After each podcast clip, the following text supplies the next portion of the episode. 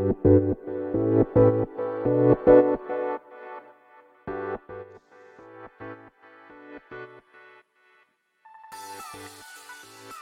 い、始まりました。本を読んでは独り言ラジオ。私、変な髪型をしたポンコツ薬剤師こと町田和俊でございます。はい、というわけでですね、今日も、えー、本を読み直しては独り言をつぶやいていきたいと思います。はい。ということでですね、はい、えー、今日もゆるりとやっていきたいと思いますけれども、えー、この番組はですね、えー、私がですね、まあ、本を読む際にですね、えー、まあ、気になった箇所だったりとか、はい。まあ、心を揺さぶられた箇所だったりとか、はい。あるいは覚えておきたい、まあ、文章なりにですね、はい。えー、フィルム付箋を貼っているんですね。はい。もう貼ればいいと思っているぐらい、まあ、貼っているんですけれども、そんなですね、まあ、フィルム付箋の箇所を読み直してですね、えー、そんな中ですね、まあ、その日の、まあ、その日だったり、まあ、その時、まあ、その瞬間にですね、えー、感じたことを、えー、まあ、独り言のように語る、まあ、そんな番組になっております。はい。まあ、私自身がですね、まあ、本を読み直すきっかけとして、まあ、やっておりますので、えー、まあ、その上でですね、まあ、こんな私の番組をですね、もし聞いていただけるのであれば、まあ、何かですね、まあ、お役に立てるのかどうかは全くもってわかりませんが、はい。まあ、そんな番組になっております。で、まあ、大体ですね、一つの配信が、えー、まあ、大体1時間から、まあ、まあ、60分から、まあ、90分ぐらい、はい、独り言をつぶやいておりますので、まあ、何せ長尺ですので、まあ、全部聞いてくださいなどとはですね、まあ、口が裂けても言えませんので、はい。まあ、もしですね、まあ、お耳が、まあ、お耳の都合がよろしければですね、聞いていただければ、まあ、幸いでございます。え、またですね、まあ、私がですね、先ほど申し上げました通り、まあ、私が気になった箇所にフィルム付箋を貼っておりますので、まあ、ぜひですね、もしあの、ご興味おありの方はですね、まあ、実際に本を手に取っていただいてですね、読んでいただけると、まあ、私が読んでいない箇所にですね、もしかしたら皆さんが興味関心を抱く箇所があるかと思いますので、まあ、ぜひともですね、ね本を読んで実際に読んでいただけるといいんじゃないかなと思います。まあ、きっとですね、皆さんには皆さんなりのこう、経験と結びついた学びになると思いますので、まあ、それがですね、まあ、なんせ読書の醍醐味だと私は思っております。はい。というわけでですね、まあ、前回まで、スマートな悪、技術と暴力についてというですね、戸谷博さんの本を、えー、まあ、一章、一配信一章ですね。一章ずつ読み、読んできまして、第8章まで終わりましたね。で、残すは第9章。そして、あとは終わりにと後書きですね。はい。まあ、その2つになっております。はい。そんなわけでですね、えー、今日もやっていきたいと思うんですけども、えー、まあ、あとですね、もう一つ、えー、言い忘れたことがございますけれども、えー、まあ、この番組にですね、毎度、えいいねをいただくいただいておりましてですね、まあ、皆さんのいいねが、えー、私の励みとなっておりますので、まあ、大変感謝しております。はい。えー、皆さんいつもいいねいただきありがとうございます。あとはですね、毎回、えー、私のこの長尺で、まあ、拙い番組にですね、コメントをいただいております。あの、パパさんですね。はい。えスタンド FM では、え子育てパパ×読書体験ラジオでおなじみの、え読書術研究家さんことパパさんですね。はい。え毎回コメントいただき、え誠にありがとうございます。はい。えパパさんとですね、こうしてコメントの中、コメントを、のやりとりでですね、文通をしているような感じに、えなっておりましてですね、えパパさんのコメントからまた気づきと学びをいただいております。はい。え大変ありがとうございます。はい。ということでですね、えー、皆さんへの感謝を申し上げたところでですね、え第9章、えいきたいと思います。第9章のですね、まあ、タイトルが、ガジェットとしての生ですね。生は生きるという、生きるという字ですね。はい。第9章はですね、158ページから175ページまでですね。えー、ざっと17ページぐらいいいですか？はい。にわたって展開されております。はい。まあ、これが最後のね、章ですね。終わりにと後書きを除けば最後の章になっておりますので、はい。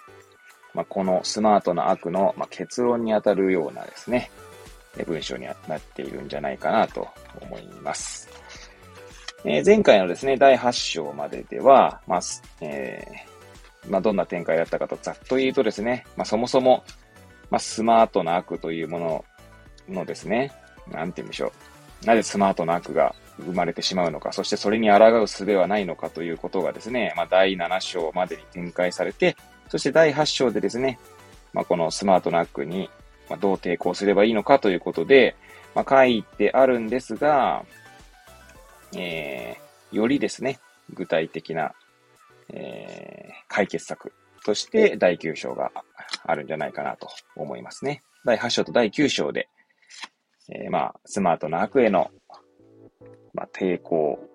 する術が語られているんだと思います。はい。ということでですね、第9章、早速いきたいと思いますけれども、第 9, 第9章はですね、えー、まず見出しとしては、えー、一つ、二つ、三つ、四つ、五つ。はい。五つの見出しが中にあるんですけれども、えそんな見出しが始まる前ですね、冒頭に、え第9章の全体像というかですね、まあ、冒頭、は、はじめに、本の、本でいうはじめににあたる部分ですかね、がございまして、そちらが158ページと159ページの、そうですね、3分の2ぐらいにわたって展開されております。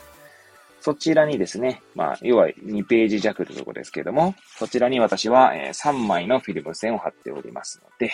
はい、えそれぞれまた読み直していって、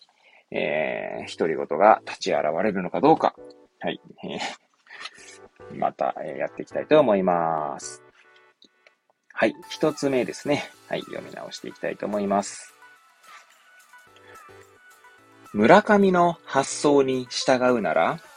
人間がシステムに帰属しないで生きるということは、むしろ人間に対して世界のリアリティを喪失させることになる。なぜなら、人間は何らかのシステムを物語として受け入れることによってこの世界の混沌を整理し、自分をその中に位置づけているからだ。システムの外部に投げ出されてしまったら、人間はその混沌に飲み込まれ、むしろ現実を現実として構成することができなくなる。では、二つ目の箇所ですね。えちなみに今の 箇所に続く、えー、まあ、段落ですね。えー、まあ、今の一つ目のやつは一段落丸々読んだんですけれども、はい。では、えー、二つ目いきたいと思います。私たちはシステムと混沌の間で板挟みになっている。第2章で述べた通り、スマートさは痛みを起源とする概念である。痛みは人間をその外部のリアリティから切断し孤立させる。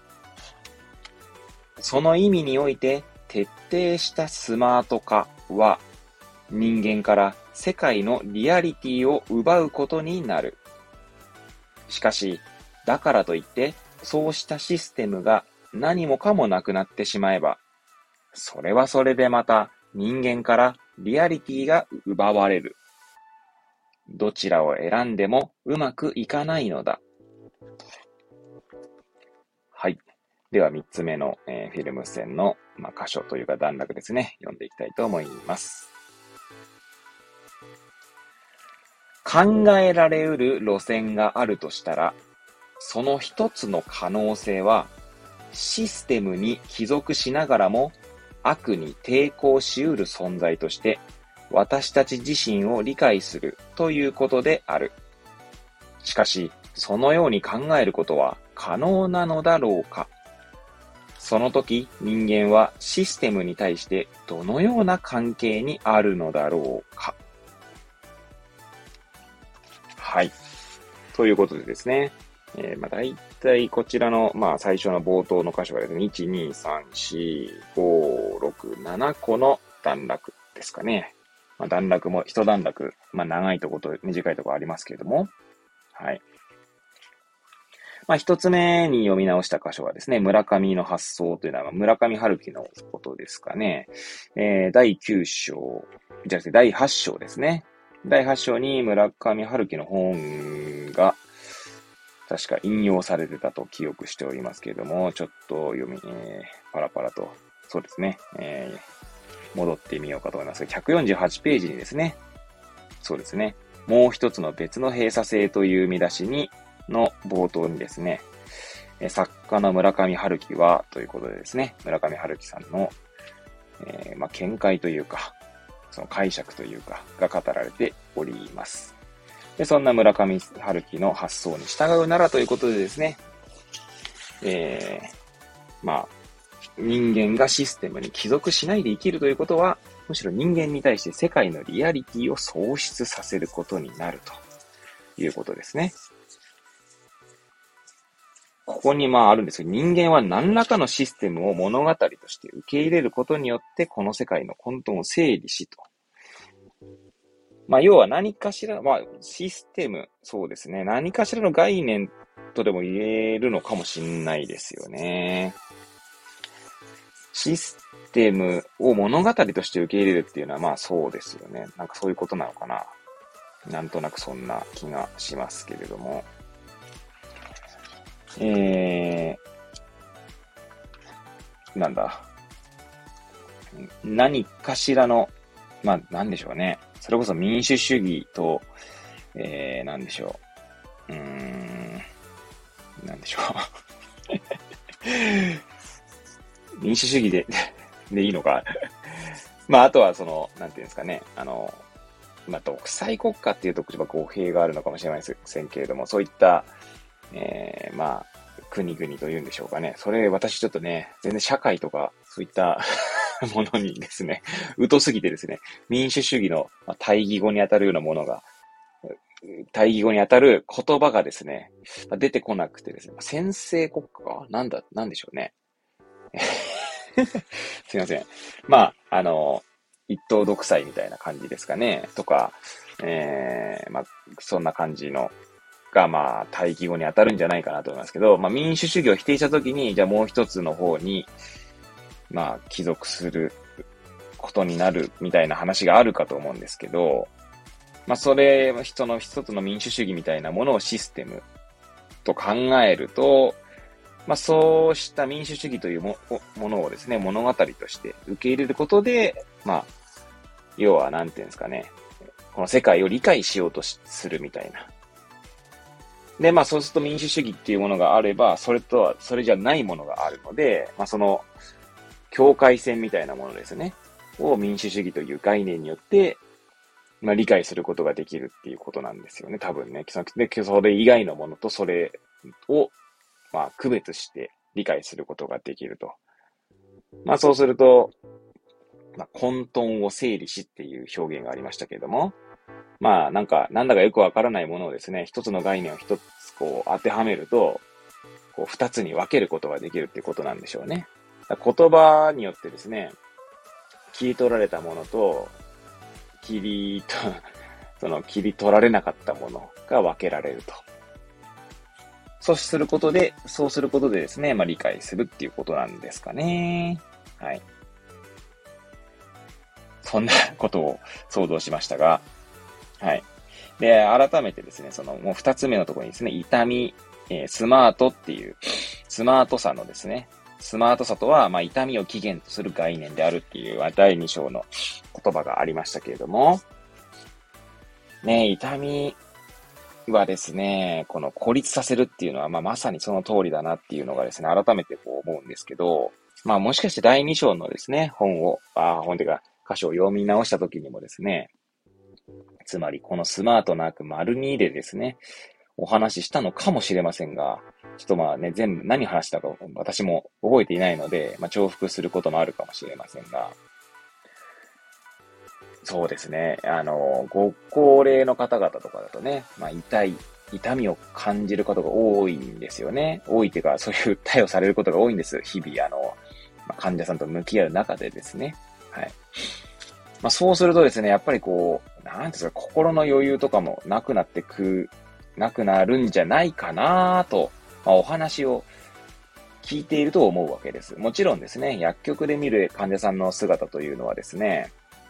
まあ、その患者さんの生活の中の、まあ、ごくごく一部ですので、まあ、実際にですね、日々の生活がどうかっていうのは正直わからないんですけれども、まあ、少なくともですね、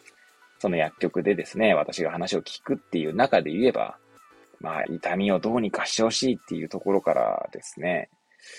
まあ、かなり痛みにとらわれているのではないかと。まあ、それは仕方ないんですけどね。やっぱり痛みって辛いものですからね。まあ、そうするとですね、思考というか考えもですね、こう偏っていくというか、なんて言うんだろう、どうやったらこの痛みを、みたいな感じで、どんどんこう、ご自身の中で原因とか起源というところにですね、こう思考が囚われていくみたいな。そしてそれをどうやったら解消できるのかみたいな。で、それが一つ無理だったらもう別のはないのかみたいな感じですね。そういった形で囚われていっている方もいらっしゃるかなと。で、今のは肉体的な痛みだでしたけども、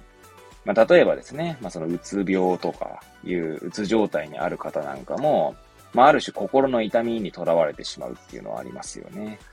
まあ、そうするとですね、やはりその思考、考えの柔軟性がなくなっ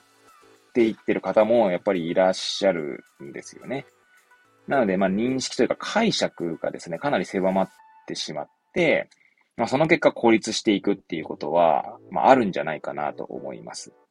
まあ、もちろんですね、そいつ、そうした、まあ、最初の例で言えばですね、まあ、体の痛みというのは、まあ、誰しも、そういった痛みを感じることがあるわけでありますし、まあ、心の痛みという面でもですね、まあ、いつ何時ですね、まあ、誰がですね、そういった心の病になるかといえばですね、まあ、誰でもなり得るわけですね。まあ、こんなこと語ってる私もですね、まあ過去にはですね、まあ、うつ状態みたいなことにはなってたと思いますね。うーんと、遡ればですね、そうですね、大学時代とかもですね、まあある時期、まあ大学に行きたくなかった、もう家で引きこもってたみたいな時代もありましたし、まああとはですね、働き始めてからですかね、もうですね、まあもちろん独身時代の話ですけど、まあ何もやる気が起きないみたいな、帰ったらもう部屋がめちゃくちゃ散らかっててですね、それを片付ける気にもならないみたいな。はい。まあそんな時期もあったりしましたので、まあその時にですね、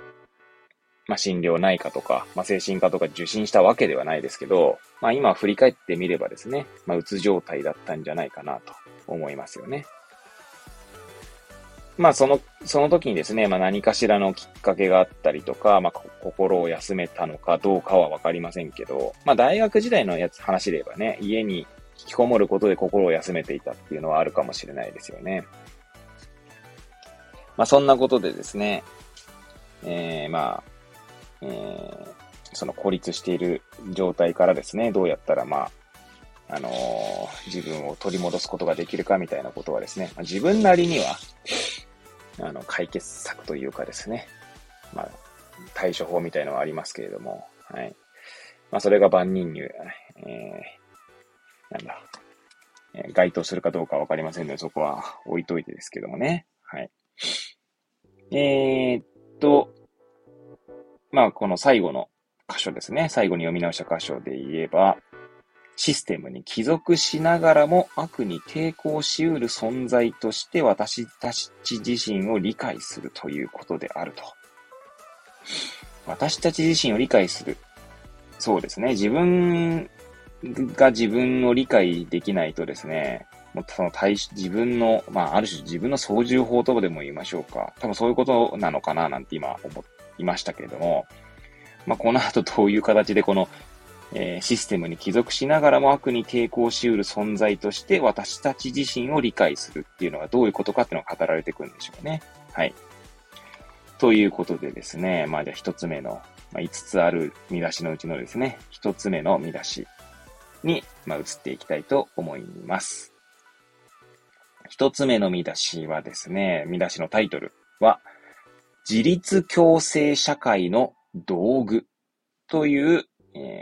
ー、まあ、箇所になっておりますが、こちらがですね、159ページに 3, 3行、えー、そして160、161、162、163、164ページまでですね。1、2、3、4、5、5ページと3行にわたって展開されております。えー、そこにですね、私はフィルム付箋をですね、1、2、3、4、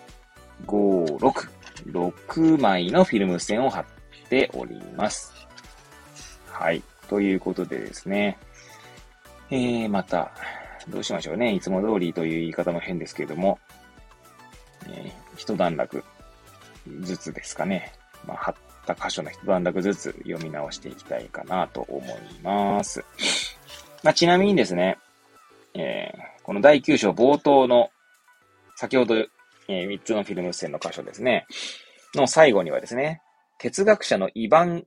イバン・イリーチですね、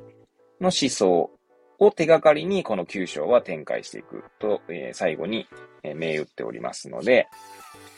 その自立共生社会の道具という意味ではですね、いう意味ではなくて、この名、この名、名だね。この見出しは、そのイリーチさんの、えー、なんだ、えー、話が展開されていくわけでございます。はい。ということでですね、一つ目のフィルム線の箇所を読み直していきたいと思います。際限なき開発は、テクノロジーによる人間への新たな奴隷性をもたらす。それが意味しているのは、テクノロジーが人間のために存在するのではなく、人間がテクノロジーのために存在するような世界の出現である。その時人間は自分のライフスタイルに合わせて自由に道具を使うことができなくなり、道具の要求に合わせて自分のライフスタイルを変更しなければならなくなる。イリーチはそうした状況を公社化、平等化、監獄化と表現する。その時、ライフスタイルはテクノロジーによって管理され、そのテクノロジーが定める以外のライフスタイルはそもそも許容されなくなる。はい。えー、二つ目のですね、フィルム線が貼ってある、えー、箇所を読み直していきたいと思います。モーターを搭載した高速の乗り物は輸送のあり方を大きく変えた。登場した当初は、それは、おまた読めない箇所がありますけれども、おうーん、王公なのか、これ。まあ、王と庶民の間にあった速度に関する社会的格差を壊し、人々の生活にとって有益なものだった。しかし、それが過度に社会に浸透することで、次第に人々の生活は高速の輸送手段なしには成り立たなくなってしまったた。とえ、それによって世界、あ、生活に有害な影響が及ぶのだとしても、今更それなしでは社会が成立しなくなったのである。そうした例としてイリーチによって挙げられるのが通勤渋滞である。あるいは、日本社会に生きる私たちにとっては、満員電車といった方が理解しやすいかもしれない。はい。じゃあ、三つ目ですね。続いてのフィルム線の箇所。いきたいと思います。ただし、そうした限界を認識するということは、決してテクノロジーを捨てて原始的な生活を目指すということを意味するわけではない。イリーチはあくまでも人間と技術の間に一定の望ましい関係があり得ると考える。じゃあ、次のですね、フィルム線の箇所ですね。読み直していきたいと思います。イリーチは、ある限界の中で人間がテクノロジーを使用し、それによって権力による管理が強化されるのではなく、むしろ人々の共生が実現されるような世界を自立共生的な社会と呼ぶ。そうした社会は、新しい生産システムの全体的効率に対する自律的な個人と一時集団の貢献度をより大きくするような方向で再建されねばならない。では、こうした社会を実現するために守られるべき限界の線はどこに引かれるのだろうか。はい。では、続いてのフィルム線の箇所ですね。こちらはですね、一段落に2枚貼ってありますので、ちょっと長い、1、2、3、4、5、6、7、8、9、10。10行にわたって、えー、この最後の段落ですね。この見出しの最後の段落、一つ丸々ですね。まあ、フィルム線に2箇所、あ、2枚ですね。貼っておりますが、えー、読み直していきたいと思います。ノンストップで、えー、まあ、2枚分ですね、いきたいと思います。超スマート社会は、人間の自由を社会によって調整されるべき変数とみなしていた。そこには人間が互いを尊重することによって新たな共同性を形作り、共生することができるという可能性が見失われている。これに対して自立共生社会とは人間を人間的な相互依存によって立ち現れるものとして捉え、それを基本的な価値とする社会のあり方である。それは言い換えるなら、この自由を既存しないという点にテクノロジーの開発の限界が置かれるということだ。そしてその限界に置かれる道具は人間に対して暮らしを可能にしてくれるものを作り出す自由。それに自分の好みに従って形を与える自由。他人を構ったり、世話したりするのに、それを用いる自由を可能にするものでなければならない。テクノロジーがこうした自由を実現するために用いられるとき、人間とテクノロジーの間には良好な関係が築かれるのである。はい。ということでですね、自立共生社会の道具ということでですね、こちらのえー、見出しが、えー、展開されておきま、おりますけれども、この本、この箇所はですね、確かえ、はい、そうですね。イヴァン・イリーチのですね、コンビビアリティのための道具というですね、えー、本ですね。から、まあ、いろいろと引用されておりますね。はい。まあ、引用文は、えー、フィルム線は貼っていないんですね。私は多分この本でほとんど引用文にはフィルム線を貼らずにですね、その解釈のところですかね、に、えー、フィルム線を貼っておりますけれども、このテクノロジーが人間のために存在するのではなく、人間がテクノロジーのために存在するような世界の出現。これ結構、なんかこの、なんでしょうね。今読んで思ったんですけどね。こう、この、なんていうの、あ、淡いというんでしょうかね。この、その、テクノロジーが人間のためなのか、人間がテクノロジーのためなのか、この境目って結構、難しいというかですね、何かのために存在してたものが、その何かが、要は逆転、因果が逆転するみたいな感じなんですかね。そういうものって結構あるなぁと。なんか今、あるなとかって言ったんですけど、なんか具体的にポンって出てくるものがないんですけど、まあそういったことはあり得るんじゃないかなと思いますよね。まあ手段と目的みたいなやつで言えばね、目的のための手段だったものが、その手段をこなすことがですね、まあ目的になってしまうみたいなものも同じような感じだと思うんですけど、このテクノロジーが人間のために存在するのではなく、人間がテクノロジーのために存在するような世界の出現。まあそれがですね、まあ要はテクノロジーが発達した先にある、まあある種その超スマート社会みたいなところなのかもしれないですよね。このイリーチさんはですね、そうした状況を、ま、校舎化。校舎ってあの、あれですね、学校の校舎ですね。とか、病棟、まあ、病院ですね。あと、監獄化と表現すると。自分のライフスタイルに合わせて自由に道具を使うことができなくなり、道具の要求に合わせて自分のライフスタイルを変更しなければならなくなる。まあ、これなんか、まあ、あの、こう言うとですね、まあなんかもしかしたら、あの皆さん使われているものを、使われている方もいるかもしれないので、あの別にそういった、そういう、今から言うようなことをですね、まあ、使っている方は別にあの全然否定するものではないんですけど、まあ、よくある話としてはですね、例えばあのスマートウォッチに、まあ、代表されるようなウェアラブル端末とかでですね、えー、まあ、なんでしょう。例えば睡眠とかを、じゃあアプリでこう、測定しているとしましょう。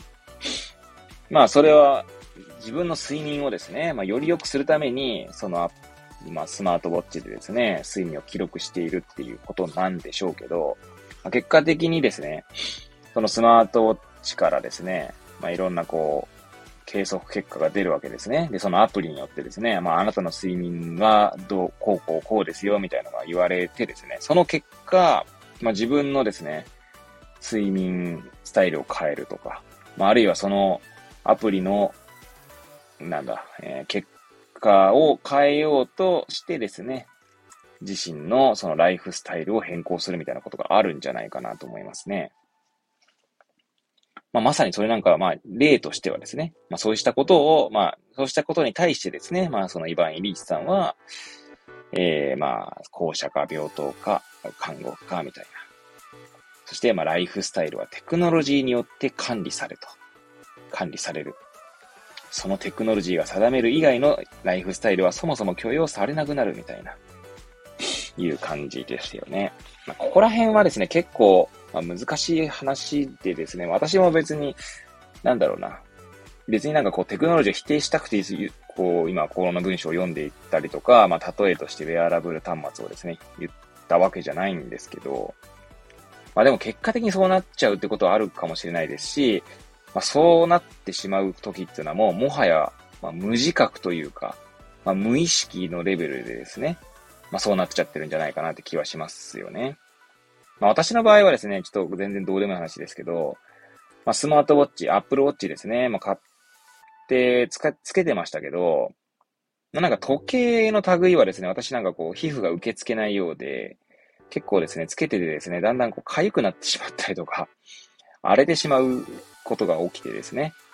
まあ、それから全然つけなくなりましたけれども、はい。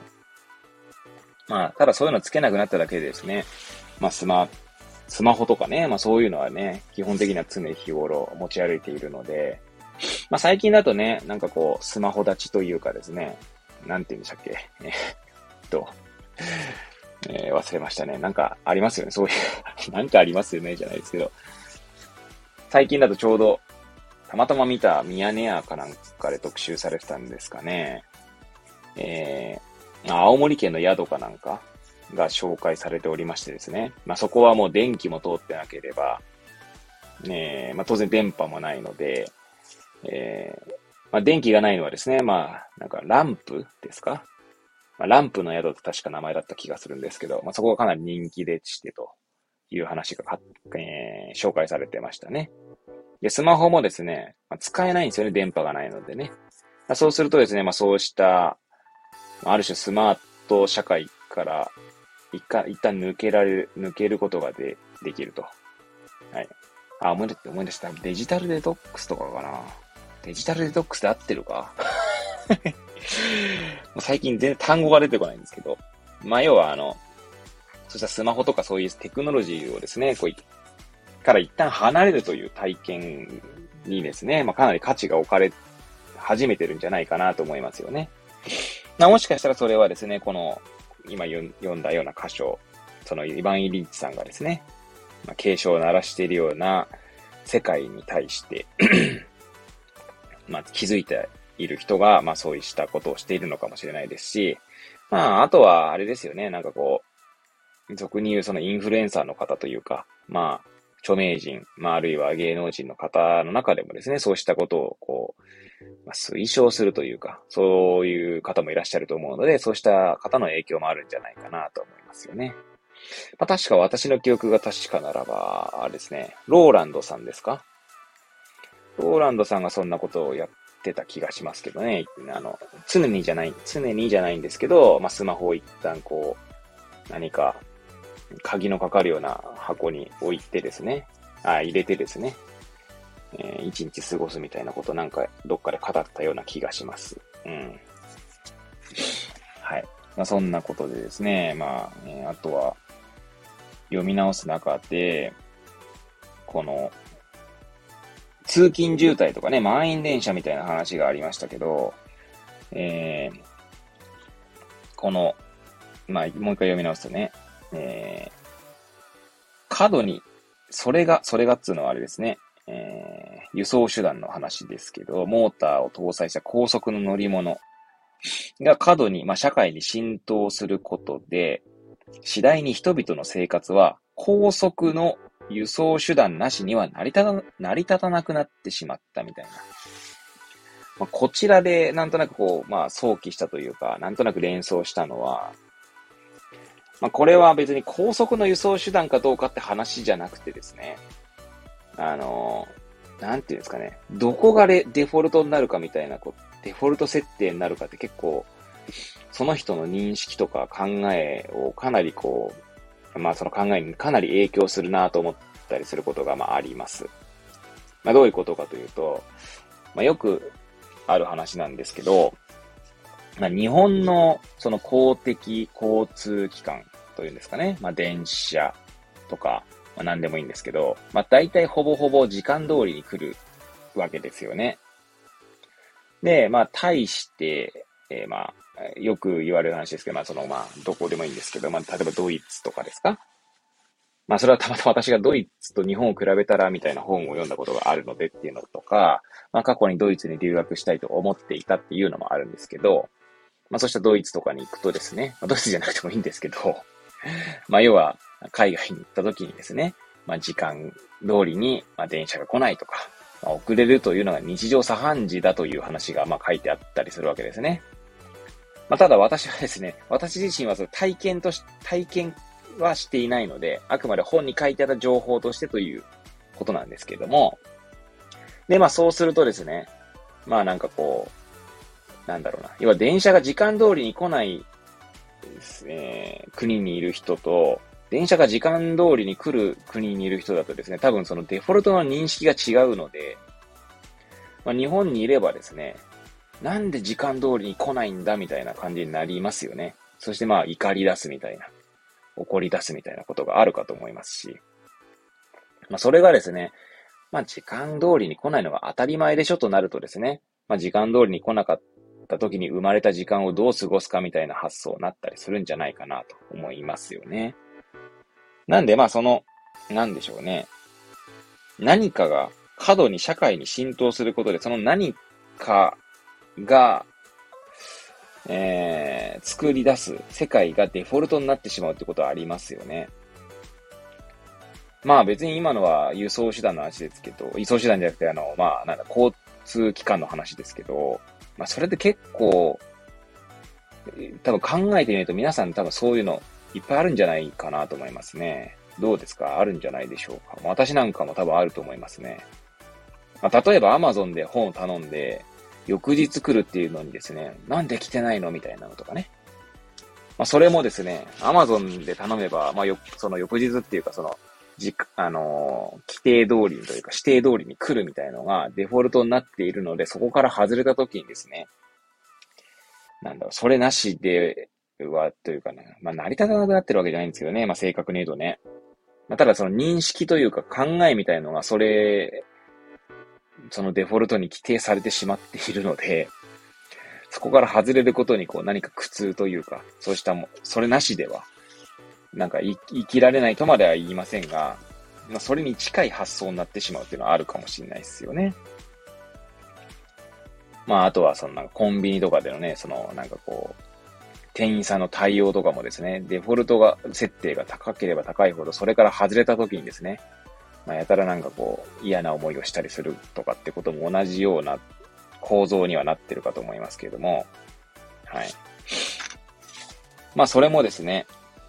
なんだろう。ライフスタイルがそうしたものによってですね、管理されたりとか、その、まあ、これ、えー、一番最初に読み直した箇所にありある文章ですけど、まあ、テクノ、そのテクノロジーが定める以外のライフスタイルはそもそも許容されなくなると。まあ、これテクノロジーが定めるってありますけど、まあ、テクノロジーじゃなくても、そのある種デフォルト設定が定める以外のライフスタイルはって言い換えるとそうなんじゃないかなって気はしますよね。許容されなくなる。まあ、要は、どんな状況も受け入れられるような心の余裕があればまた違うのかもしれませんが、まあ、その心の持ちようって結構なかなかね、難しいというか、個々人のですね、ある種自己と向き合うというか、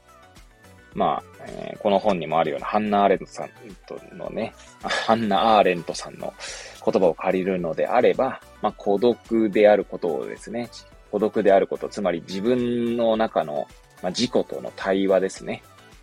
私の中のもう一人の私との対話ができる状態が、まあ、ハンナ・アーレントさんの言う孤独の状態ですので、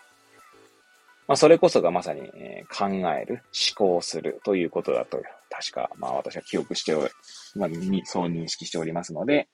まあ、そうすることができるというのが、まあそもそも心の余裕があるというか、ことなのかなという気がしますよね。はい。ということでですね。まあそう、えー、ここにですね、限界を認識することは、決してテクノロジーを捨てて原始的な生活を目指すということを意味するわけではないと書いてありますけど、まあ、心の持ちようであるって考えれば、別に原始的な生活をしなくても、目指さなくても、まあ、どんな状態でもです。どんな状態、どんな社会でも、心の持ちよう次第ではですね、まあ、変えることができると言えるのかもしれないですよね。なんとなく。まあ、あの、私のバイブルであるですね、鹿島正蔵さんの求めないに無理やりつなげればですね、テクノロジーが規定する世界っていうのは、もうなんかそれがデフォルト設定になった時点でですね、まあ、それが提供する状態というのを求めてしまうん、だと思うんですよね。まあ、人間は自然な状態で常に求めてしまう生き物なので、まあ、人間だけじゃないんですけどね。まあ、特に人間はそういうテクノロジーとかと接することができるので、まあそうなってしまうと。だからこそ求めないという、えー、言葉をね、えー、なんだろう、こう、声に出すことで、えー、まあいろいろ、なんだ、心の変化を、まあ呼び起こそうとするのが求めないという刺繍だと思うんですけども、なんで求めないという心が、まあ心のそのも、心の持ちようが大切なのかもしれないですよね。うん。えー、そうです。そんなことだったりとか、はい。そんな感じですかね。はい。このコンビビアリティのための道具でしたっけか。はい。はね、まだ読んだことないので、ちょっと読んでみたくなりました。はい。ということでですね、じゃあ二つ目の見出しですね。いきたいと思います。はい。二つ目の見出しは165ページからですね、168ページに5行だけ、えー、5行だけ入っていきますが、えー、道具のカスタマイズ可能性というタイトルになっております。こちらまあその3ページと5行ですかね。えー、そこの中に私はフィルム付箋を5枚貼っております。はい。ということでですね、また一つ一つ読み直していきたいと思うんですけれども、5枚のうちのですね、最初の2枚はですね、1つの段落に、え、2枚貼ってありますので、またこちらもですね、ノンストップで1つの段落、しかもこの段落が長いですね。1、2、3、4、5、6、7、8、9、10、11、12行にわたって展開されておりますが、そちらを読み直していきたいと思います。はい。高速な輸送手段の普及は、モーターを装着できる手押し車や自転車を駆逐することになった。注意しなければならないのは、イリーチがこうした単純な道具が高速輸送手段よりも高性能であると言っているのではないし、またそこに解雇的な価値があると言っているのでもないということだ。彼がこうした道具に価値を認めるのは、それが必要があれば自分でカスタマイズできるということ。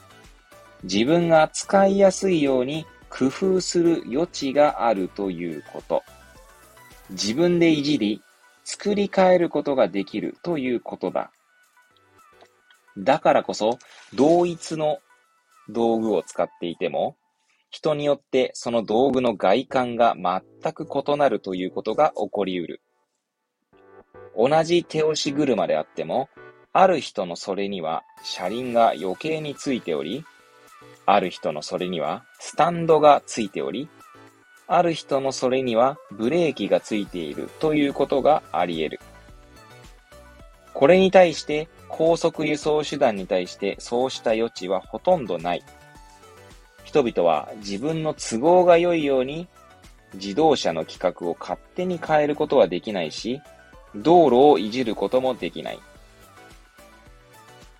はい。じゃあ、二つのフィルム線の箇所ですね、読み直していきましたけれども、じゃあ、ま たそれに続く形でですね、えまだもう一段落のところに、えー、フィルム線を貼っております。はい。じゃあ、読み直していきたいと思います。そうであるとしたら、自立共生社会とは、人々がそれぞれのライフスタイルに合った道具を使い、自分の道具を自由にカスタマイズしながら、不揃いの道具を使う人々が互いに助け合い、互いを補い合うことができる社会であろう。イリーチの考えでは、道具を自分の用途に合わせてカスタマイズできるということがテクノロジーの開発が限界づけられる条件なのである。はい。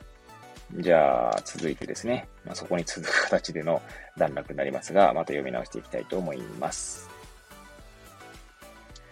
このような道具のあり方は、超スマート社会における歯車とは異なるものである。すなわちそれは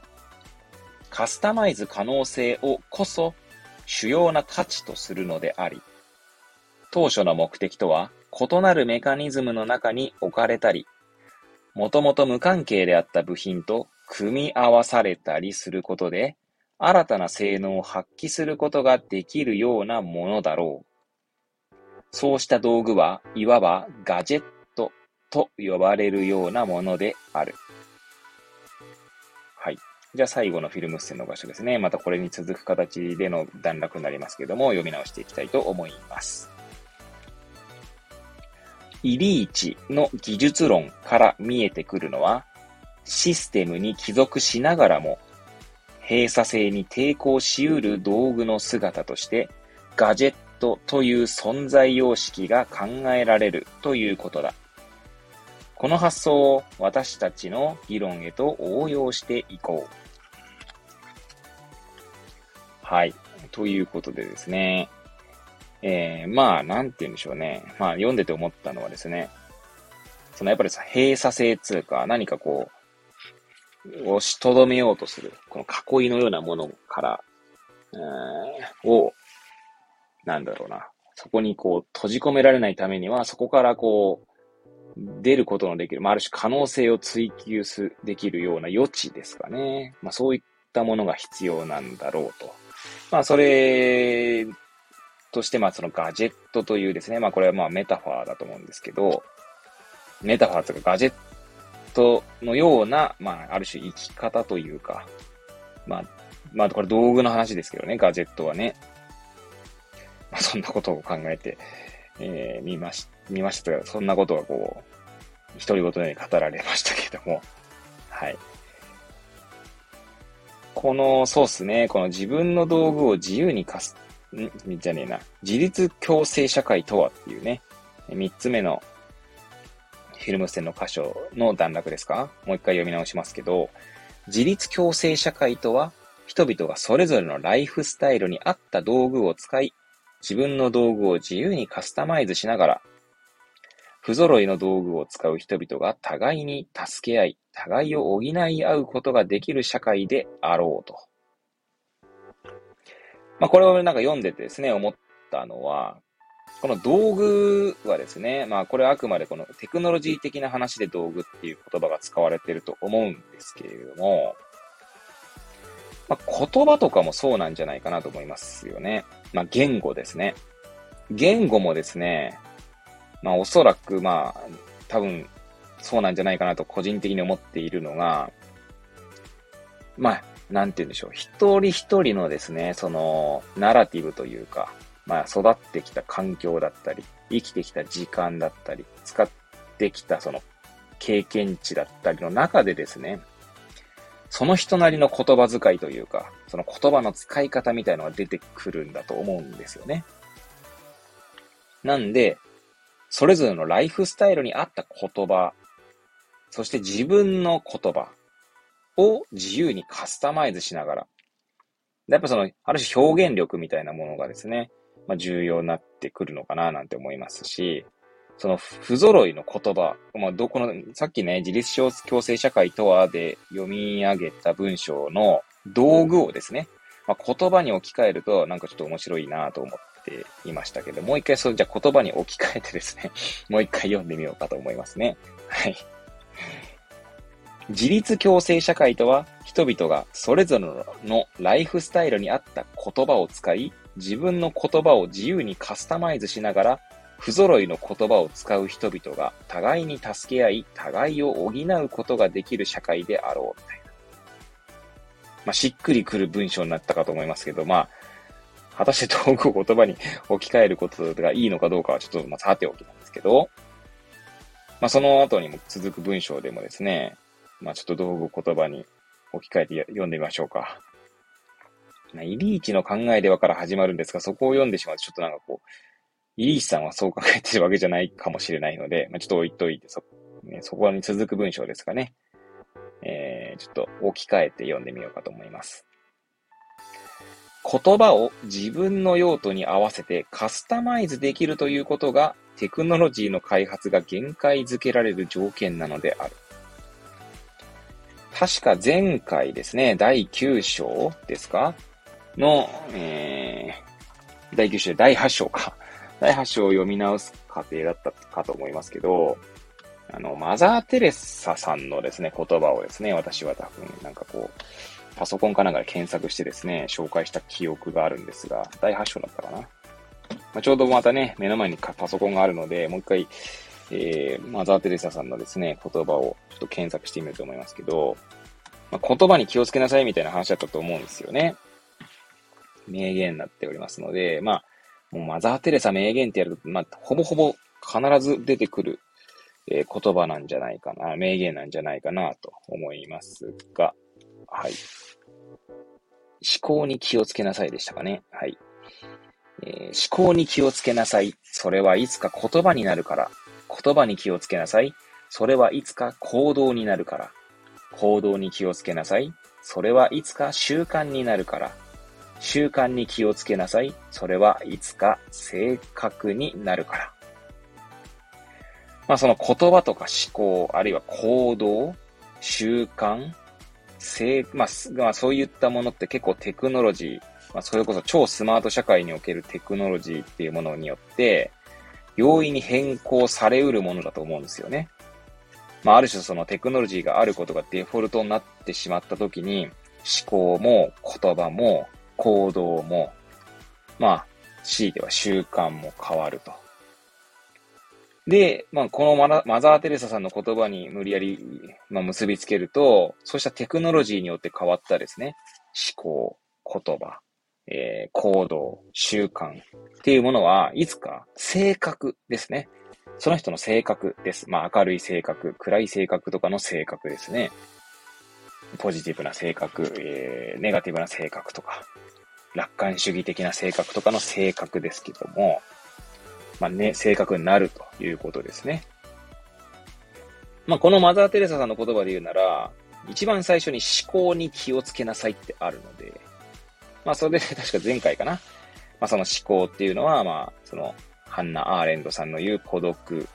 の状態であるですね。まあ、私の中の私と対話することが思考なので、まあ、やはりそこが大切なのかなと、改めてき、もう一回ですね、えー、気づかされた感じですけれどもね。はい。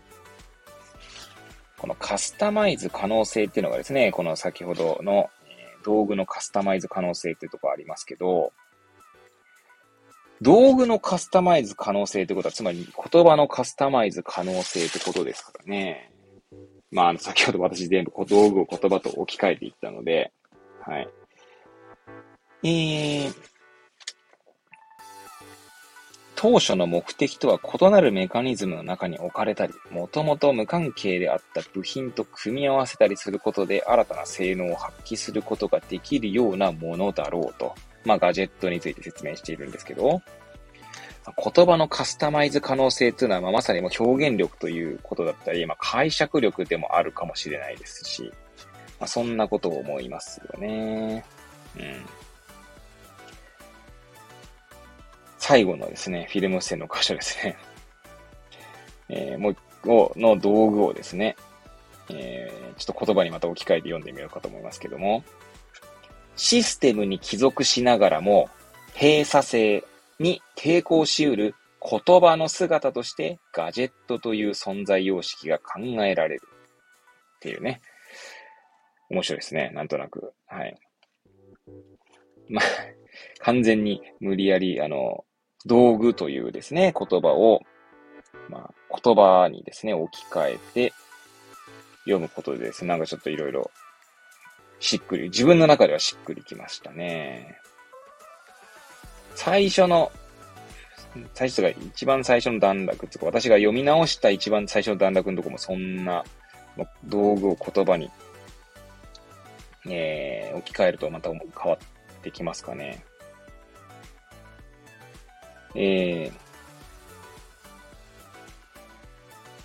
ー、なんだ。こう、どこから、どこから読みますか？ちょっと、ちょっとなんか、えー、どうしよう。ここからでいいか。こうした言葉に価値を求める、認めるのは、それが必要であれば、自分でカスタマイズできるということ。自分が使いやすいように工夫する余地があるということ。自分でいじり作り変えることができるということだ。だからこそ、同一の言葉を使っていても、人によってその言葉の外観が全く異なるということが起こり得る。はい。まあ、言葉はですね、まあ、文脈の中で、ま、機能するんだと思いますので、人によってその言葉の外観が異なる。ね、え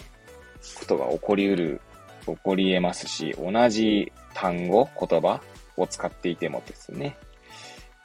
やっぱりね、なんか、そうですね、この道具を言葉として、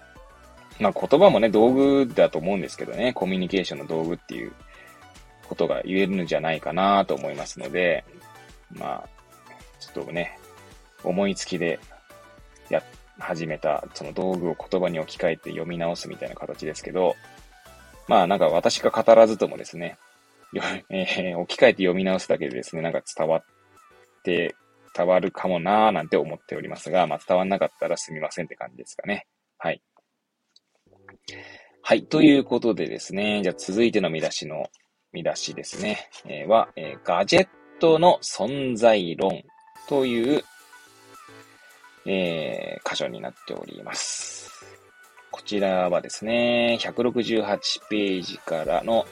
途中からですかね、始まり、169、170、えー、2ページちょっとですかね、2ページ半という感じでしょうか。はい。うーん、これですね、一つ目のフィルム線の箇所ですね。どうしようかな。これどう読み直していくかがなかなか結構ね、難しい感じですね。私が自分で貼っているんですけども。なんか一段落読めばいいみたいな感じじゃないとこに貼ってあるんですよね。まあ、ちなみに、じゃあ一、一文読んでいきますかね。はい。じゃあ一つ目ですね。これ一文だけ読んでいきたいと思います。ちなみにこれを読んだからといって何のこっちゃねみたいな文章なんですけど、はい。多分こう、なんか響きに惹かれたんだと思いますね。じゃあ一つ目、読み、読み直していきたいと思います。名前を忘れられた道具とは何だろうか？ですね。ですね、じゃねえって話ですけど。はい。じゃあまあ、じゃあ二つ目のですね。フィルム線の箇所。こちらはまあ一応、えー、一段落〇〇ですが、これはただ、ね、しかしという逆説から始まっているので、ちょっとまあそれもまたどうなのかっていうのは置いといてなんですけど、まあ読み直していきたいと思います。しかし、それが道具である以上、その道具にもかつては名前が与えられていたはずだ。例えばそれは、もともとは船を修繕するための道具だったかもしれないし、あるいはキッチン用品だったかもしれない。しかし、そうした元々の用途が忘却され、別の用途のために活用されるとき、その道具はガジェットとして扱われることになるのである。はい。じゃあ続いてのフィルム線の場所ですね。読み直していきたいと思います。名前を忘却された道具としてのガジェットも例外ではない。ガジェットもまたかつては閉じたシステムの中に属していた。しかし、時の経過とともにそうした貴族性が見失われたために他のシステムへと応用可能であるこあるということがガジェットを他の道具から区別する本質的な特徴なのだ。では続いてのフィルム線の箇所ですね。読み直していきたいと思います。こうしたガジェットの語源的な意味を私たちがこれまで考察してきたシステムの閉鎖性と開放性の議論に介在させてみよう。はい。そこからまあ最後の段落が始まるんですが、まあちょっとこんな感じですね。4箇所ですね。まあ、その、えー、まあ、ガジェットというものが何かっていうのをですね、まあ、ガジェットの存在論ということで、まあ、展開していくわけですけど、ガジェットという言葉はですね、えー、まあ、ちょっと、なんだ、フィルム線を貼ってない箇所をですね、ちょいちょいつまみ読みしながら読ん、ね、紹介していきたいと思いますが、えー、19世紀半ばぐらいからですね、この少なくとも英語圏においては、このガジェットという言葉は使用され始めたと書いてあります。そして当初ですね、それは元々の名前を忘れられ、忘れられた道具を、まあ、指す言葉として用いられていたということですね。で、まあ、ガジェットの典型例としてですね、典型的なガジェットの使用場面として挙げられるのはバイクの修理であるということが語られていますね。えー、その車体にある部品を固定したいが、それに適した道具がないという状況において、まあ、近くに手頃な道具が転がっていることに気づき、その道具はもともとバイクのために作られたものではないんだけど、えー、その修理にはですね、ぴったりだとなので、その道具、えー、もともとバイクのために作られたものではない道具を活用して作業を進めると。こうした状況において、その道具はガジェットと呼ばれるということですね。っていう感じでございますね。で、その、えー、まあ、他にもですね、例としてはですね、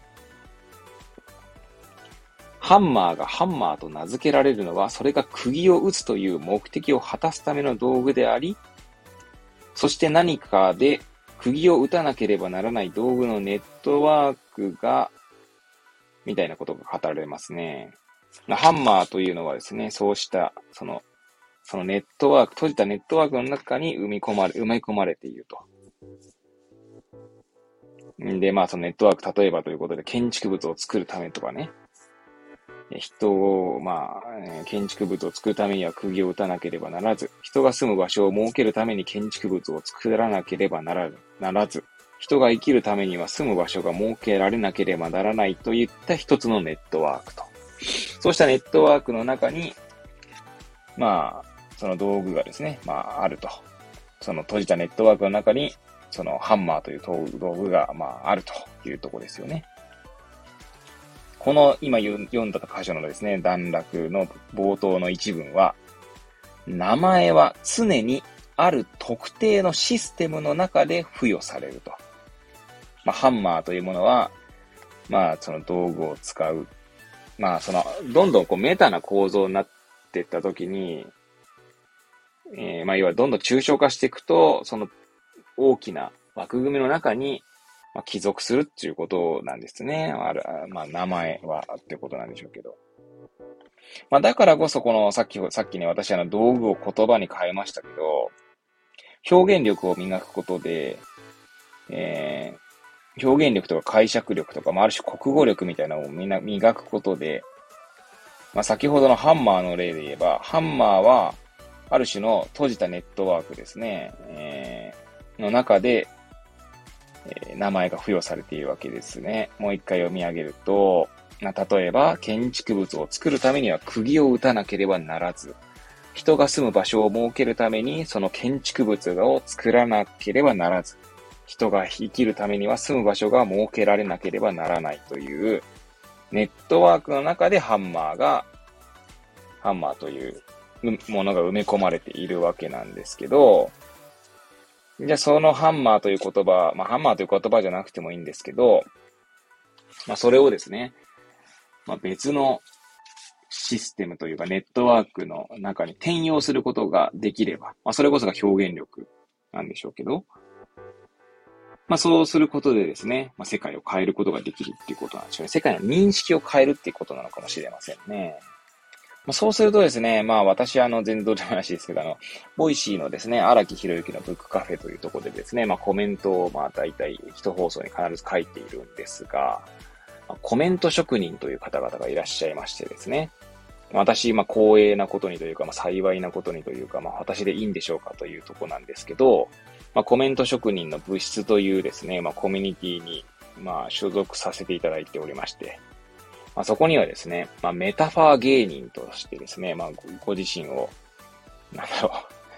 えー、まあ、自称メタファー芸人としてですね、活動されているでですね、泉龍太郎さんという方がいらっしゃるんですけど、まあ、メタファーなんかまさに、あれですよね、その、世界の認識を変える、そういう道具としての、道具というか手段ですかね、なのかもしれないですよね。メタファーを使う、上手に使う、つまり表現力を高める一つだと思うんですけど、そうすることで、まあ、世界の認識を変えることができるのではないかなんてことを思いましたね。メタファーはだからある種可能性を広げる行為なのかもしれませんね。メタファーを使うことは。はい。そんなことを思いましたね。はい。そんな 感じで、まあ、ガジェットの語源についてですね、語られた、え見出しでございました。はい。ということでですね、続いての見出しが、転用可能性というところですね。転用する可能性ですね。こちらはですね、171ページ、172ページ、そして173ページに3行だけ入ってきますが、こちらにはフィルム線、私2つだけですね、え、貼ってありますので、そちらをサクサクとちょっと読んでいきたいと思います。はい。では、一つ目ですね。えー、読み直していきたいと思います。ガジェットを語源的に解釈すれば、それは潜在的に転用可能な道具であり、究極的に何らかのシステムに還元されない道具として理解されうる。ガジェットは私たちの暮らしに外側から新しい可能性を付け加え、それによって私たちの生活環境がまだまだ改善可能であることを感じさせる。こうした解釈は単に語源的にだけでなく、だけではなく、現在の私たちが使用しているガジェットという言葉の用法にも該当するのではないだろうではですね、もう一つですね、フィルム線の箇所、読み直していきたいと思います。スマートなテクノロジーはシステムの絶対的な閉鎖性を施行する。それに対してガジェットはシステムの絶対的な閉鎖性に抵抗する。だからこそ、スマートなテクノロジーはガジェットを排除しようとする。両者はそうした関係のもとで、えー、ふち、ふち、いいのかな布に置くって書くんですけど、縁されると考えられる。はい。ということですね。二つのフィルム製の箇所ですけど、まあそうですね。ガジェットとしての言葉。ガジェットという言葉の用法という、ね、言葉がありましたけど、あの、表現がありましたけどね。まあ、ガジェットとしての言葉っていうのもね、考えていくといいのかもしれないですね。外側から新しい可能性を付け加え、みたいなそれによって私たちの生活環境がまだまだ改善可能であることを感じさせると。そうですね。なんか有意識の思想みたいなのもあったかと思うんです。あったっていうか、まあ、仏教ではですね、あるんですけれども、まあ、要は、その、まあ私も有意識をちゃんと理解してるわけじゃないんですけれどもね、有意識の思想っていう本は持っていて、多分ですね、その本、文庫ですけど、多分10分の1ぐらいしか読んでないんじゃないかなと思いますけど、結構難しくて出す、あの、挫折してしまいましたけれどもね。えー、まあ、なんか確かね、えー、荒屋敷とか、まあ、穴式とか、えー、八式だったかな忘れましたが、はい、そうしたことですけど、そうした言葉が有意識では語られたかと思うんですけど、まあ、要はですね、私の拙い理解で言えば、有意識の考え方っていうのは、まあ、要は自分の認識次第で世界は、世界は変わるみたいな話だったかと記憶してますね。なんかすっげえ陳腐な表現になってますね。まあ、どうその世界を認識するかで、まあ、変わるということなんですけど、まあ、それはだから、まあ、やはりその心というか、その人の内面によってはですね、まあ、要はだから、世界を美しいものと捉えるか、まあ、汚らしく、えー、なんだろう、うな汚れた世界だと見見るかは、その人の心次第だっていうことなんじゃないかなと。なんかですね、これ語っててですね どんだけ陳腐な表現を使っているんだみたいな、えー、この語彙力のなさよみたいな話ですけども、まあやはりそのね、もう今日ずっと言葉について語ってるような気がしますけど、言葉ですね。言葉大切ですね。はい。もう自分自身の表現力のなさからも思いますし、まあ、ここでね、読み直、読み直して第9章を読む中で、改めて言葉の重要性も感じますし、まあ、どう認識するかっていうのはね、言葉によって規定されるんじゃないかなとも思いますしね。うん。まあ、言葉が先か認識が先かみたいなところもあるかもしれないですよね。まあ、最初はですね、なんかある言葉で認識していたんだけど、まあ、それが状態化すると、まあ、デフォルト設定になると、まあ、認識のが先になってる気がするけど、みたいな。やっぱ今適当に言ってますけどね。まあ、そんなことも起こりそうだな、なんて思いましたね。ということで、この、うん、転用可能性みたいなところで言えばですね、なんかあまり全然独り言は語れておりませんが、まあ、そうですね。ちなみにこの、えー、なんだ、この見出しではですね、結構その、具体的な話としてですね、マイクロソフト社の主力 PC のである、まあ、サーフェスシリーズみたいな、いう例が挙げられて、語られておりますね。はいまあ私はサーフェス、どっちかというとね、マッキントッシュ派というか Mac 派なので、ただサーフェスシリーズも使ったことはあります。使ったことはあります。なんか、あの、職場にあるのがね、サーフェスプロだったのでね。はい。ですね。まあ、はい。ということで、まあ、あんまりここは語る、独り言が語れませんでしたが、えー、最後のフィルム線の箇所に、いや、フィルム線で最後の見出しにね、行きたいと思いますね。今、ただいまですね、1時間15分ぐらい、えー、語っておりますので、最後のフィルム線の箇所ですね。最後のフィルム線の箇所でね、最後の見出しですね。ちなみに、ガジェットたちが歩く世界という、えー、見出しになっております。ここはですね、173ページの、まあ、3分の2ぐらいですかね。で、そして174、175ページと2ページと、まあ、3分の2みたいな感じですかね。ここにですね、1、2、3、4、5、6、6枚のフィルム線を貼っております。はい。ということで、どうしましょうね。まあ、いつも通り、もう、ここね、あの、なんだ。まあ、読んでいきたいと思いますね。はい。じゃあ、一つ目のフィルム線の箇所ですね。読み上げたいと思います。確かに私たちはシステムの一部である。そしてそのシステムの中で一定の役割を担い、何らかの機能を果たしている。その事実を否定することはできない。しかし、同時に私たちはそうしたシステムの閉鎖性に究極的に還元されうる存在ではない。今属しているシステムにオーダーメイドされた部品ではない。たとえ部品であるかのように機能しているのだとしても、少なくともそれはそのシステムでしか存在できない部品として存在することを意味するわけではない。この点において人間はそもそもガジェ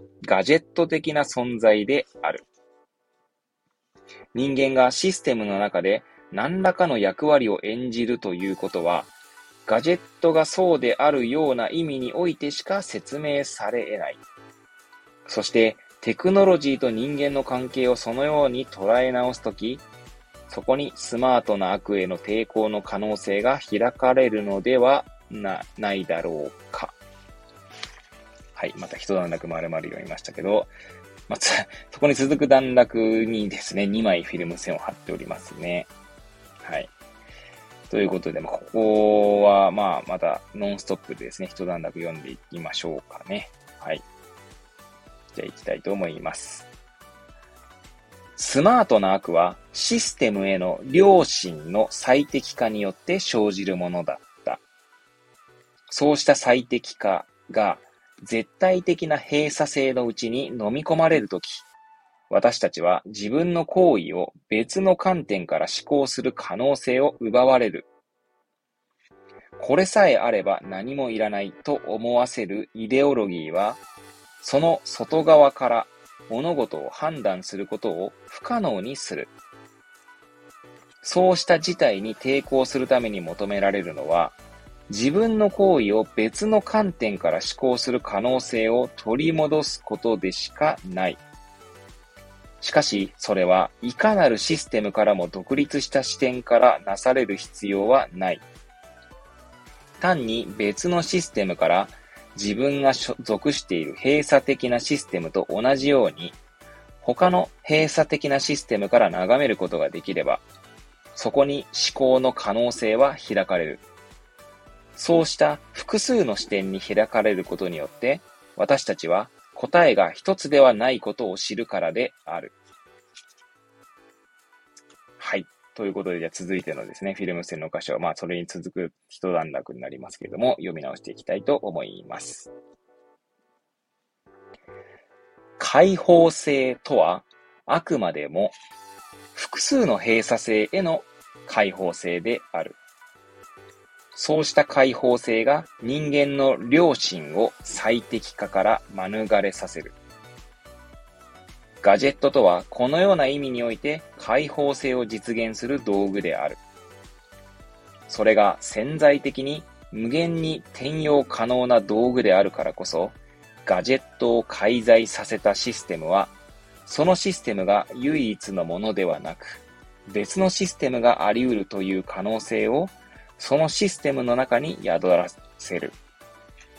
人間が自らをそうした存在として理解できるなら、その時人間はスマートなシステムのただ中にありながら、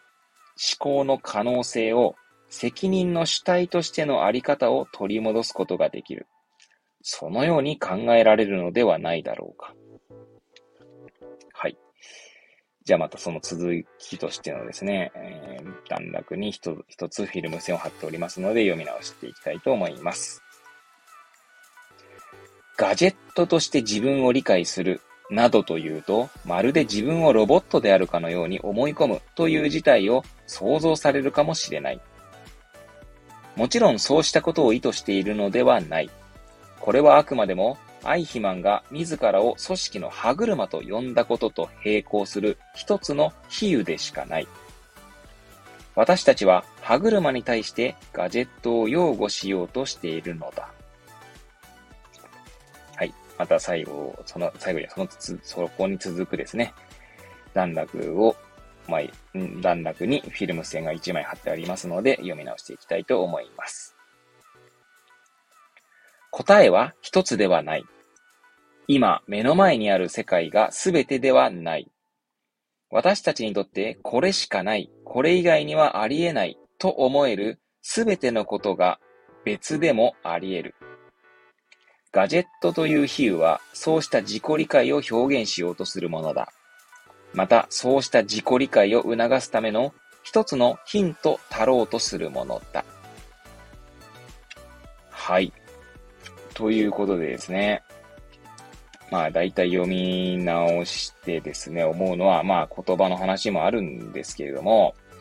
まあ、多分、第8章のですね、システムの複数性というところでも語ったかと思うんですけど、まあ、サードプレイスだったりとかですね。まあ、いくつものコミュニティにですね、自分が存在していることで、まあ、様々な、えー、まあ、自分を認識することができるんだと思うんですよね。まあ、それは自分の文人を自分で認識するっていうことなのかもしれませんけれども、まあ、そうすることでですね、まあ、文人同士の対話を可能にすることもできるかもしれないですよね。それは、ハンナ・アレントさんの言う私の中にいるもう一人の私との対話ということにもなるのかもしれません。まあ、いくつものコミュニティに属することでですね、まあ、自分の中に新たな自分を発見する、まあ、そのなんだ、きっかけ作りになるんじゃないかなと思うんですよね。まあ、コミュニティが異なれば、所属するコミュニティが異なればですね、そこにいる人も異なるということですので、で、まあ、そうした、その他者ですね、他者との交わりというか、関わりによって、考えだったり言葉というのは規定されていくものなんじゃないかなと思いますので、まあ、なんでしょうね、そこに所属する人を、まあ、ある意味でロールモデルのようにしてですね、まあ、自分に投影されたり、まあ、あるいは反面教師にしたりってことが起こり得ると思うので、まあ、そうすることでですね、まあ、自分の可能性を広げるっていうことにもなるんじゃないかなと思いますよね。まあ、そうする、そんなことを考えるとですね、やはり、まあまあ、これもまあ、この本を読み直す中でですね、何回か使ったキーワードだと思うんですけど、えー、出口春明さんですね、の言う、一本旅の大切さですよね。えー、いくつものコミュニティに所属することによって、まあ、様々な人と出会う。で、その様々な人と出会うことによってですね、様々な言葉の可能性に出会う。で、本もまたその言葉の可能性を広げてくれる、えー、ものでありますよね。えいろんな本を読むことでですね、自分の中に新たな言葉が流れ込んでいってですね、もちろんその流れ込んだ言葉を全て使うこともできなければ、まあ、記憶の彼方に行ってしまうものもあるかもしれませんけれども、まあ、どこか一度ですね、本を読むことでですね、何かこう、うん、なんつう、残差というか、なんかこう、残るものがあるんじゃないかなと思います。記憶だったり気持ちや感情と結びつく言葉がですね、その人の中に生まれ出ることになると。で、まあ、旅に関してはですね、旅にで出会う、こう、体験というか、そういったものがですね、その人の思考とか、えー、こと、まあ、かん、まあ、思考にですね、影響を与えることはあるんじゃないかなと思いますね。まあ、そういう意味だとですね、マザー・テレサさんの言うですね、思考に気をつけなさいみたいな。それはいつか言葉になるから。えー、言葉に気をつけなさい。それはいつかなんでしたっけ？そう、たい、何でしたっけね。言葉に気をつけなさいの後がですね。それはいつか行動になるから。うん。行動に気をつけなさい。それはいつか習慣になるから。習慣に気をつけなさい。それはいつか性格になるから。まあ、旅、えー、そうですね。まあ、海外に行くとね、まあ、行ったことないんですけど、私は。まあ、よく皆さん、皆さんとかね、えー、あの、海外に、海外旅行する方がですね、よく言われるのがですね、全然違った文化とかに触れることでですね、えー、まあ、なんて言うんでしょう、その、たくさんの刺激を受けると。まあ、あとはその、まあ私ね、日本人って日本にいますけど、日本の文化とですね、海外の文化で違ったりすると、まあ比較することができるんですよね。多分ね。ま比較することがその可能性を広げたりとか、まあ何か考えるきっかけになるわけですよ。比較する、つまり違いに気づくってことでしょうから。違いというその差分を見つけることでですね、その差分が何なのかって多分、そういう引力というか、えー、働くんじゃないかなと思うんですよね。でそれはまさに思考、考えることの、まあ、きっかけになるんじゃないかなと思いますので、この第9章の最後を読んでですね、まあ、改めて一本旅をすることがですね、うんと、まあ、そのスマートな 悪への抵抗手段なんじゃないかと、まあ、私は個人的な、まあ、完全に、まあ、誤読というかですね、えー、独断と偏見でそんなことを思いましたね。はい。それがまあまさにガジェットとしての人間のあり方なんじゃないかななんてね、思いましたよね。うん。一本旅。で、人にはまあそのコミュニティとかサードプレイスみたいな話だったりね。そういう、そういうこともまあ語らせていただきましたけれども。はい。この最後のね、に貼ったフィルム線の箇所ですか？これしかない。これ以外にはありえないと思える全てのことが別でもあり得るっていうところで、このこれしかないとかこれ以外にはあり得ないっていうのがですね、やはりその自分の思考を、まあ、凝り固めてるというか、閉鎖的にしているものだと思うんですけど、まあ、これはある種の常識みたいなものも、常識とか、その他者との同調性みたいなところにもですね、えー、まあ、生まれうるもんなんじゃないかなと思いますよね。いやー、まあね、よくあの、私あの、釜石コンパスといってですね、まあ、高校生のキャリア支援事業ということで、えー、高校生とお話しする機会を、まあ、年に1回あるかないかですけども、いただいているんですけど、その何々しなければならないみたいな、いうものもそうだと思うんですけど、そうしたものがですね、自分の可能性を狭めてしまっているっていうことはあるかと思うんですが、ただそのそういう、まあ、ある種マスト思考みたいなものがですね、とか、まあ、なん、べき論とかですかね。まあ、そういうものって結構ね、あの、強いんですよね。この引力が強いというか。まあ、例えば大学は行くべきであるみたいなね。高校を卒業したら大学に行かなければならないとかね。まあ、その高校生の話で言えばですよ。まあ私自身もそうでしたからね、それに悩んだりして、まあ結局4年間も浪人してましたけど、まあ浪人してたのはね、勉強してたというよりはね、ひたすらこう、モラトリアム期を過ごしていたということができるんですけれども、いや、この強い引力であるべき理論だったりね、まあスト思考みたいなところにですね、まあどうやって抗うのかっていうのも難しいところですけどね、まあこれはまあ全然スマートな悪とはまたちょっと違うんですけど、そんなことも思ったりしましたが、まあ、一本旅なんでしょうね、それもね。うん。まあ、そういう意味だと子供の可能性をこう、狭めているのは大人であるっていうのを、大人っていうのは別に親であるということじゃなくて、その、その子に関わる大人たちっていうことで言えばですね、なのかもしれませんので、まあ私はね、一応子供がね、二人いますけども、その子供たちの可能性を、まあ、なるべく広げてあげたいと思いながらもですね、ただね、私も人間ですのでですね、そういったある種、そういう、まあ、常識だったり、まあ、米議論だったり、しなければならないだとか、そういうマスト思考みたいなもののね、引力に抗えなくなることもあるかもしれませんが、まあ、そこでですね、まあ、どこか、まあ、全部とは言わないですけど、そういうちょっと心の余裕を持ちながらですね、求めない、まあ、鹿島正道さんの求めないというですね、精神を忘れずにですね、子供とも接していきたいなと思いますし、どうしてもですね、まあ、親以外の人間とも当然関わりますので、誰、誰もがですね。なので、当然そういったべき論、べき論者というか、べき論者だったり、マスト思考する方々とかですね。と接することはあるんだと思うんですよね。むしろそれが、まあ、ある種、自然というか、むしろそうした人たちと接しないっていうのは、ある種の音質、あ音質育ちとも言えるのかもしれないので、まあ、そうした荒波に飲まれることはあるんでしょうけれども、まあ、そんな時にもですね、まあ、あの、なんでしょう。まあ、愛着障害みたいな話ありますけど、まあ、どこかですね、その子供の、